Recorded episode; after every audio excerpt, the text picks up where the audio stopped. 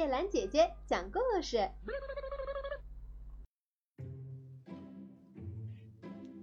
松鼠和猪欢，你说巧不巧？松鼠和猪欢成了邻居。松鼠住老松树上端的一个洞里，而猪欢住下端一个树根间的地洞里。他们相处得很好，从不争吵。他们各自有许多家务活要忙。可是有一天，朱欢发觉他家里的墙壁震动起来，上头的顶棚直往下掉土。这准是松鼠在蹦跳的缘故，不会是别人。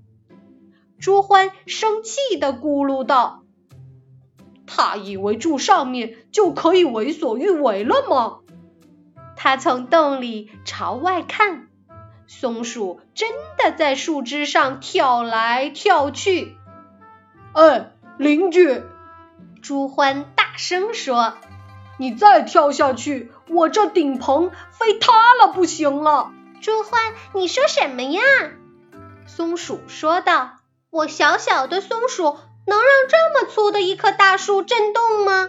这是冬天到来了，起大风，所以大风把松树摇动的。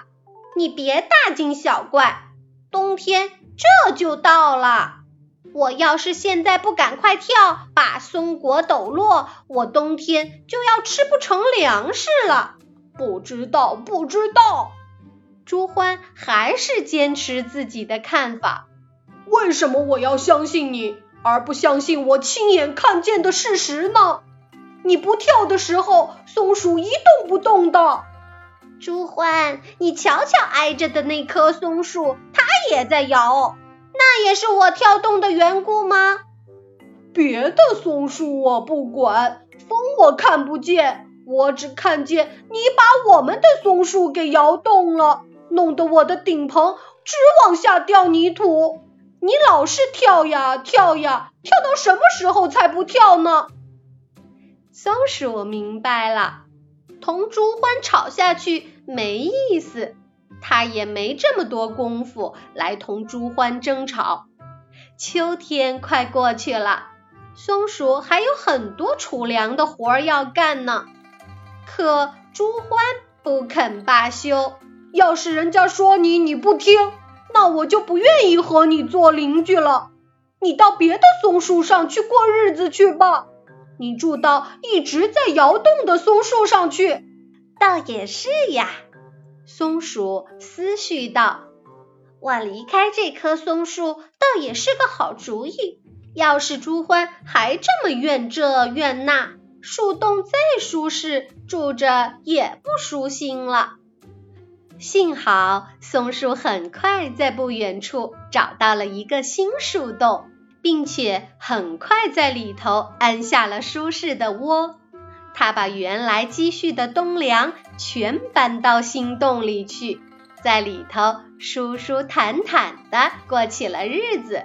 朱欢还在老松树下的洞里过日子，四壁照样震动，顶棚照样落土。可朱欢不再管这些了，头上没那讨厌的家伙踩脚，就一切都好。他乐滋滋地说：“长尾巴捣蛋鬼，我的房子差点让你给踩塌了。他一走开，我一切都平安无事了。”哼！松鼠和朱欢又和好了。他们在森林里相见，不但很有礼貌的点头致意，就像一对好邻居，而且还停下来。拉拉家常呢。